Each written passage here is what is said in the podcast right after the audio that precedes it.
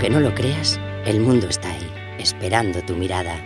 Se trata de acariciar cada momento, de vivir con pasión y sueños, de arremangarse y arriesgarse.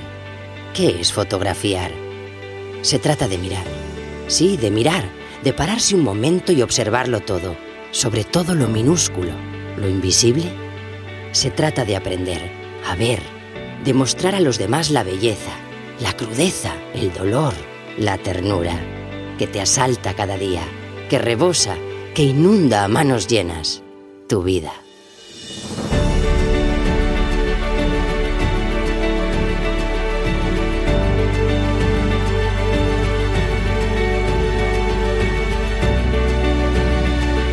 La Escuela de Fotografía, episodio 145.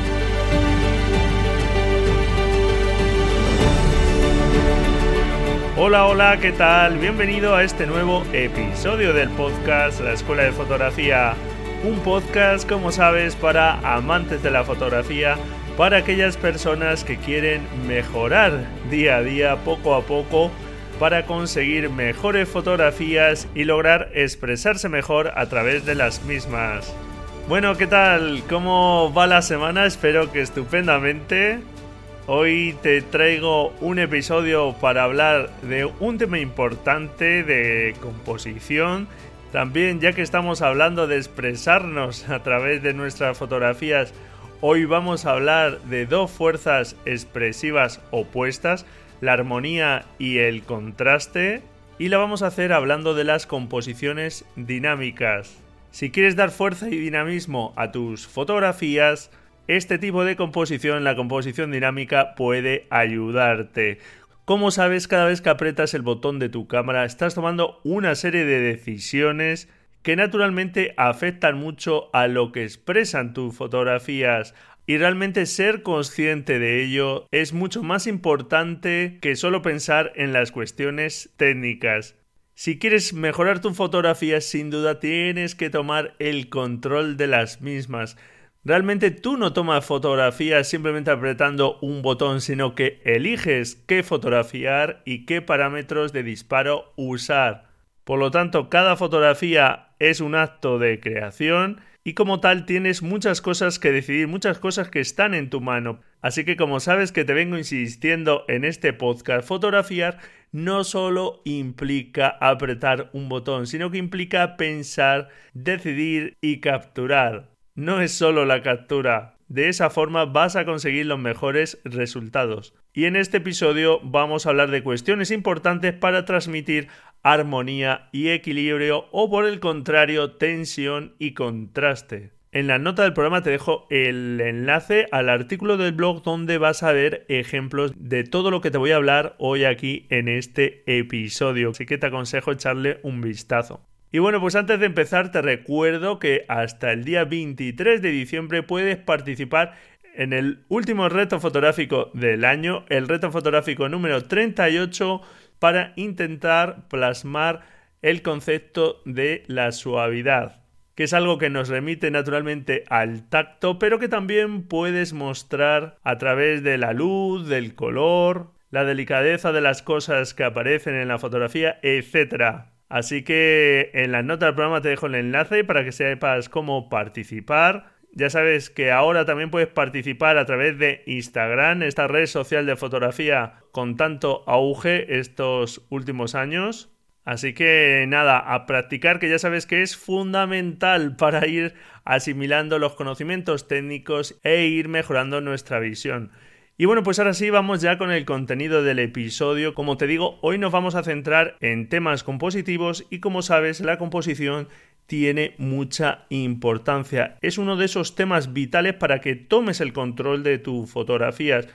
La composición habla de cómo organizas los elementos que aparecen en tu imagen. Está claro que muchas veces no puedes mover esos elementos, no tienes el control, pero sí que te puedes mover por la escena para que esos elementos aparezcan en un sitio u otro en tu encuadre. Y esa colocación, no solo lo que aparece en ella es fundamental, su tamaño, su posición, la nitidez que tiene en la foto, el tono y el color, etc. Realmente no hay buenas o malas composiciones, todo depende de qué buscas y será una composición mejor o peor en base a que apoye aquello que quieres transmitir. Una buena composición apoyará el mensaje que queremos transmitir en nuestra fotografía y a la inversa una mala composición. Y por eso lo primero que tienes que saber es qué quieres transmitir y en base de ello tomar el resto de decisiones. Como te decía al principio, no apretamos solo un botón de disparo, sino que elegimos muchas cosas al disparar y todas esas decisiones deberían basarse en aquello que queremos transmitir. Y como te digo, la composición es un elemento clave. Entonces, según si buscas transmitir movimiento, energía, fuerza a tus fotografías o todo lo contrario, vas a poder usar una composición dinámica o más estática, que es de lo que te voy a hablar hoy aquí en el podcast. Con una composición dinámica se busca un cierto impacto, dotar de una fuerza a la imagen, que la fotografía digamos que no sea algo totalmente estático, en calma. Sin embargo, con una composición estática se busca un cierto equilibrio, un cierto orden en la imagen. Lo estático y lo dinámico tienen que ver con dos fuerzas expresivas en fotografía, con la armonía y con el contraste. La armonía es algo estable y equilibrado, mientras que el contraste es dinámico e inestable. Lo estático que se relaciona con la armonía también se relaciona con conceptos como simetría, equilibrio, predictibilidad, centramiento, permanencia, sin embargo, lo dinámico, que tiene más que ver con una tensión, con un contraste, a su vez también se relaciona con conceptos como asimetría, inestabilidad, algo impredecible, extremos, alteración, etc. Son, digamos, conceptos distintos y que en este caso se contraponen un poco unos a otros. Las imágenes que utilizan una composición más estática haciendo uso de conceptos visuales como la simetría y el equilibrio, pues realmente las percibimos como más naturales y nos son agradables, bonitas a la vista. Sin embargo, las imágenes que utilizan una composición dinámica a través de conceptos, como te digo, de la simetría, la inestabilidad, pues son fotografías que tienen más energía, más fuerza y seguramente más emoción. ¿Cuál de ellas te aconsejo para mejorar tus fotografías? ¿Utilizar la famosa regla de los tercios? bueno, pues realmente, como te vengo contando desde el principio, todo depende de qué busques. Ninguna de las dos es mejor que la otra. No existe eso de la fórmula mágica. Realmente los recursos compositivos que utilices vienen dado por esa intención. ¿Qué buscas en tu fotografía? ¿Qué te pide esa imagen? Pues en base a ello vas a tener que elegir una u otra cosa. Cuanto menos improvisación haya en tus fotografías, tanto mejor. Como te decía al principio, esto de fotografiar va de pensar y realmente es estupendo que así sea. Porque la fotografía no es solo un acto físico, sino que también es un acto mental, intelectual. Es un reto poder capturar una imagen y transmitir aquello que buscamos a través de la misma. Y conforme vayas ganando agudeza visual y conozcas mejor cómo funciona el lenguaje visual, vas a automatizar ese proceso de pensar, lo vas a hacer más rápido y de una forma más instintiva, pero al principio sí hay que pensar más las cosas y que no te duela en ello. Cuando tengas tiempo, piensa, mira en la escena los elementos, qué aparece y cómo aparece en la imagen. Y antes de entrar ya en las composiciones estáticas y dinámicas, también tiene mucha importancia un concepto que es el peso visual. Como sabes, en fotografía utilizamos un lenguaje propio, lenguaje visual, pues cuando hablamos de peso visual de un elemento, de un sujeto en nuestra fotografía, nos referimos a la capacidad que tiene ese sujeto de atraer nuestra atención, nuestra mirada. A mayor atención, más peso visual. Y a la inversa, a menor atención, menos peso visual. Y ese peso visual no solo guarda relación con el tamaño que tiene el elemento. Por ejemplo, un punto rojo en una superficie blanca tiene un peso visual elevado porque va a atraer pronto nuestra atención o si aparece un determinado ritmo visual en nuestra imagen, es decir, una secuencia de elementos visuales que se repite, si hay un elemento que rompe el ritmo, también tiene mucho peso visual. Por lo tanto, van a ser varios los factores que afectan al peso visual de los elementos que aparecen en nuestra escena y tiene mucha importancia porque de eso va a depender que les prestemos más o menos atención. Y al menos los factores que afectan es el tamaño, independientemente de su tamaño, qué tamaño tiene nuestro encuadre, la forma percibida, que también independientemente de su forma, cómo aparece en nuestro encuadre según el punto de vista con el que lo estamos fotografiando, el tono que tiene, es decir, que sea más claro o más oscuro, ya sabes que en la fotografía siempre los tonos claros llaman más la atención, atraen más al ojo que los tonos oscuros. El color, ya que unos colores también nos llaman más la atención que otros. El contraste de ese elemento con el resto de la escena, su posición en el encuadre, si un elemento aparece en el centro de la escena tiene mucho peso visual, pero si se lleva hacia los bordes se crea más tensión la proximidad a la que percibimos ese sujeto, la nitidez que tiene según nuestro enfoque y la profundidad de campo, la textura, etc. Como ves, son muchos los factores que pueden afectar al peso visual y el reparto de esos pesos visuales en el encuadre tiene mucho que ver con el equilibrio o la tensión que mostramos. Y otro elemento que también es muy importante a la hora de mostrar dinamismo o no en nuestras imágenes son las líneas. Porque las líneas, como sabes, conducen la mirada. Son un recurso compositivo, un elemento compositivo muy importante. Y en ese sentido, las líneas horizontales serán las más estables, las que asociamos a nuestra forma de ver el mundo y que asociamos a la naturaleza. Por otro lado, las líneas verticales son más inestables, pero también transmiten fuerza, crecimiento. Por su parte, las líneas diagonales son las que aportan mayor dinamismo y movimiento a una imagen. Por lo tanto, van a ser muy importantes para transmitir ese dinamismo del que hablábamos como las líneas curvas que también para nosotros pues resultan muy naturales y ayudan también a mostrar movimiento. Por lo tanto, las líneas diagonales y curvas son las que más movimiento sugieren, las más dinámicas.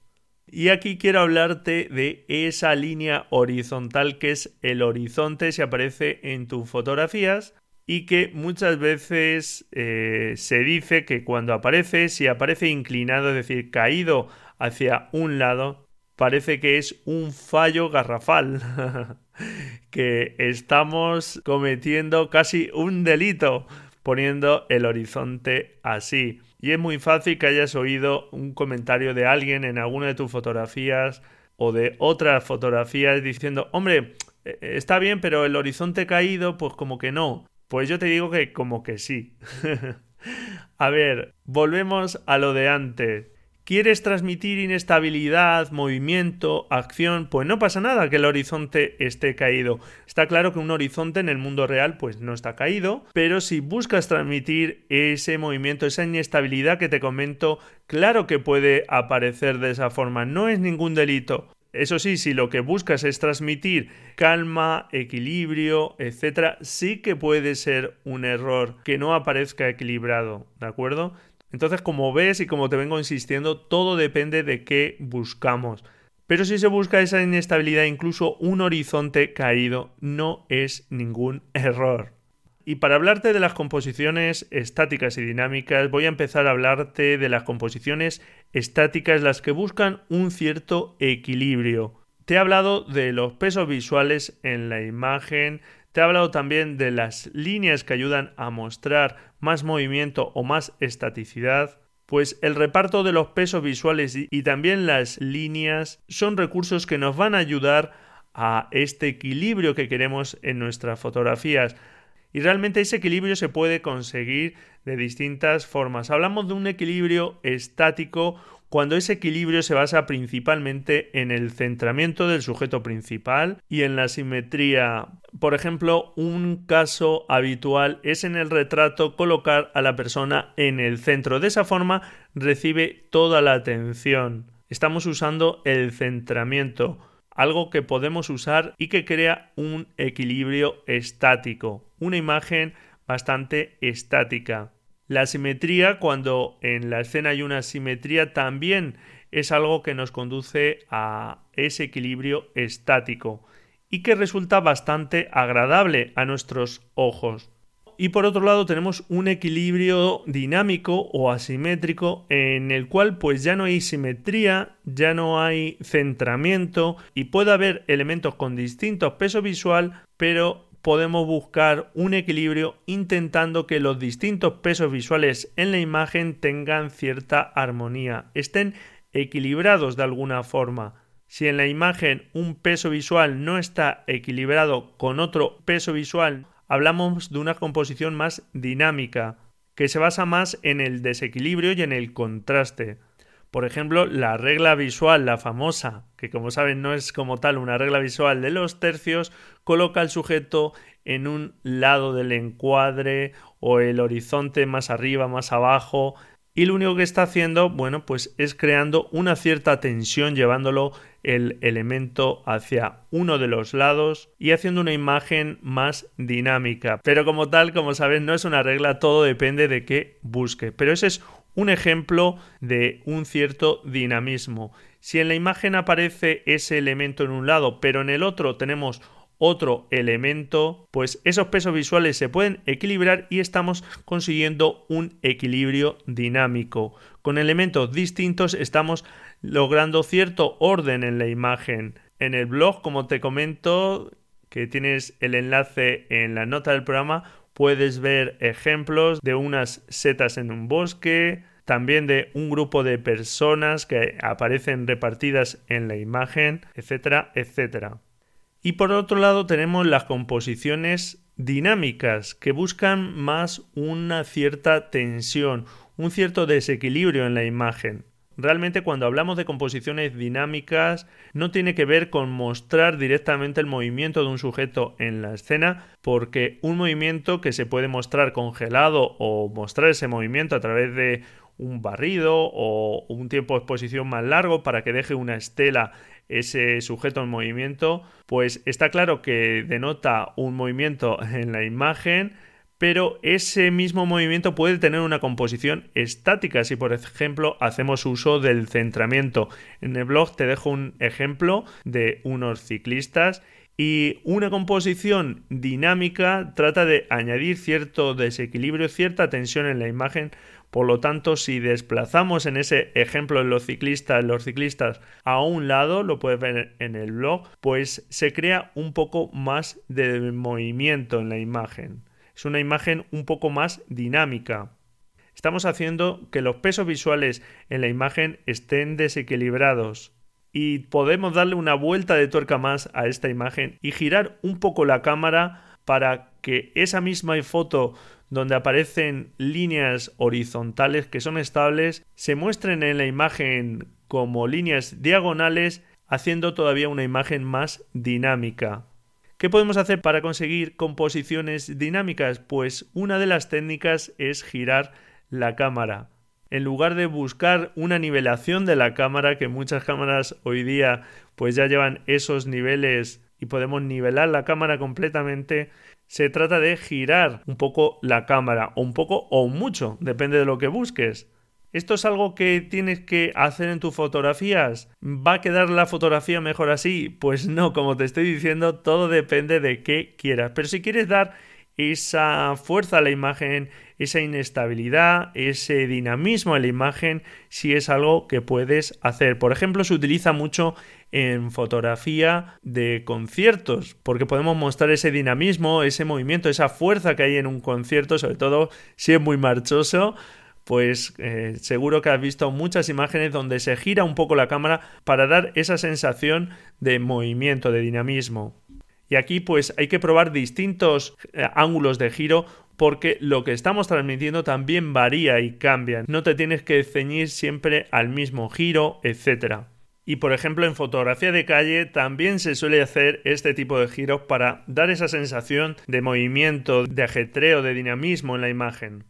Y aparte del giro de la cámara también puedes incluir elementos extraños o inesperados, insertados de una forma un poco extraña, cortando, por ejemplo, elementos que también crean cierta tensión, porque los elementos en los extremos crean tensión visual en la imagen, más dinamismo.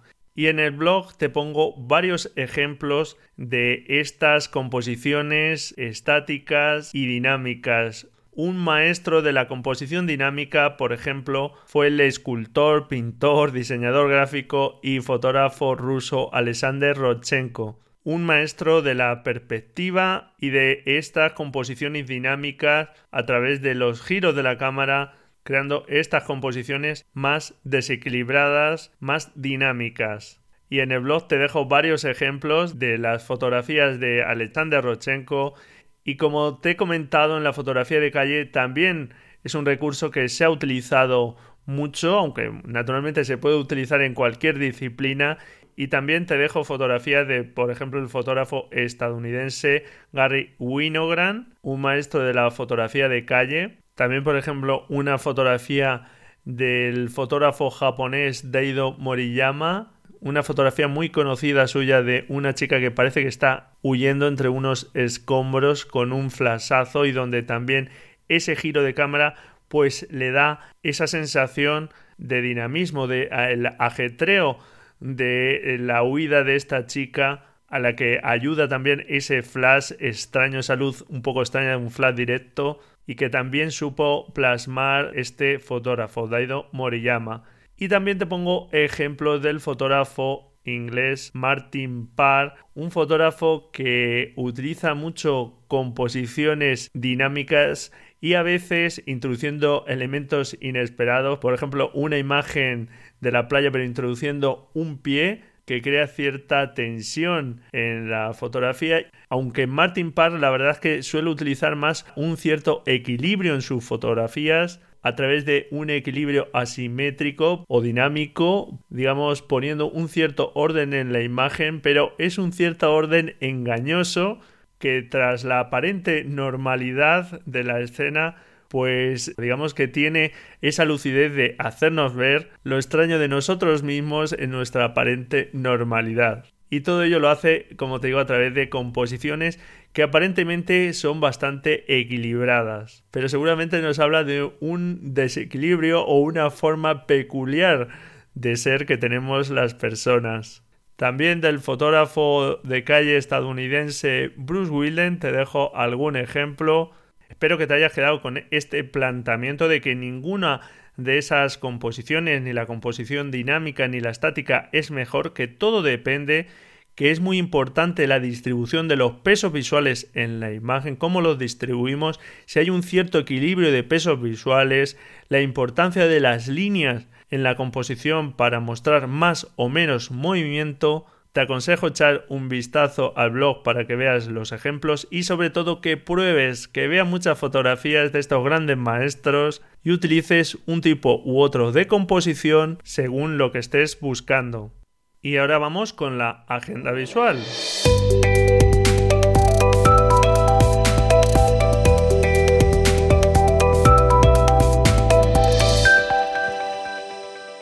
A través de Cultura Inquieta conocía las fotografías ganadoras de un concurso fotográfico de National Geographic en 2018 fotografías impactantes que muestran la belleza de nuestro planeta y también los problemas y situaciones a los que se enfrenta. Por lo tanto, son imágenes que muestran su belleza, pero que también sirven para hacer una denuncia de esos problemas.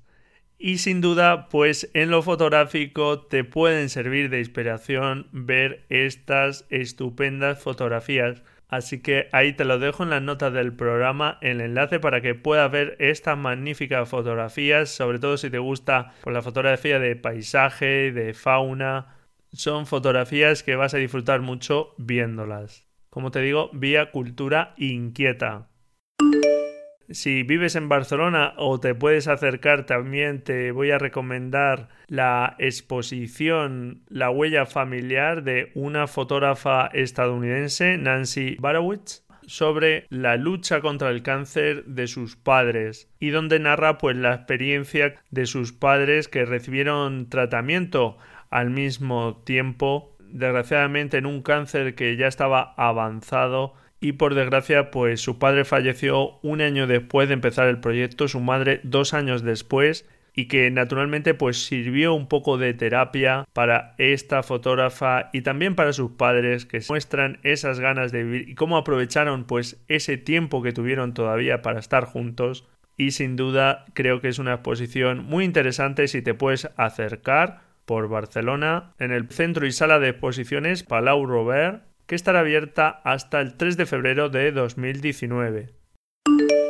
aunque sabes que no hablamos aquí mucho de cacharreo, pues un artículo de Fotolari sobre las posibilidades de los teléfonos móviles para capturar, en el que evalúan las posibilidades del modo noche de un teléfono muy avanzado, el Google Pixel 3, que lleva un modo noche para esas circunstancias en las que eh, hay muy poca luz y la verdad es que como ellos mismos muestran en el artículo, es sorprendente la capacidad que tiene este teléfono para poder capturar en circunstancias de muy poca luz, con exposiciones de hasta varios segundos y no hay trepidación, lo cual parecería increíble.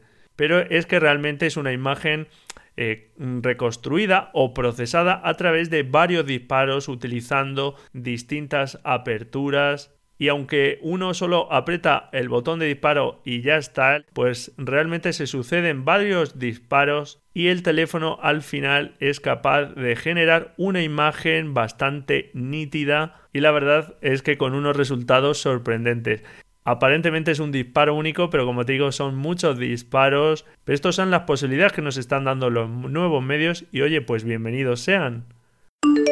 Y para terminar te voy a hablar de una escultura que veía a través de creativos online, porque los fotógrafos nos tenemos que inspirar de muchas cosas, no solo de fotografía. Una escultura creada por una artista británica, May Lucas, que muestra a tres personas sentados en un banco mirando obsesivamente sus teléfonos móviles sin prestarse atención entre ellos. Y esos móviles además pues tienen las pantallas encendidas y tanto de noche como de día están iluminando sus rostros y esas personas están totalmente absortas en esos teléfonos.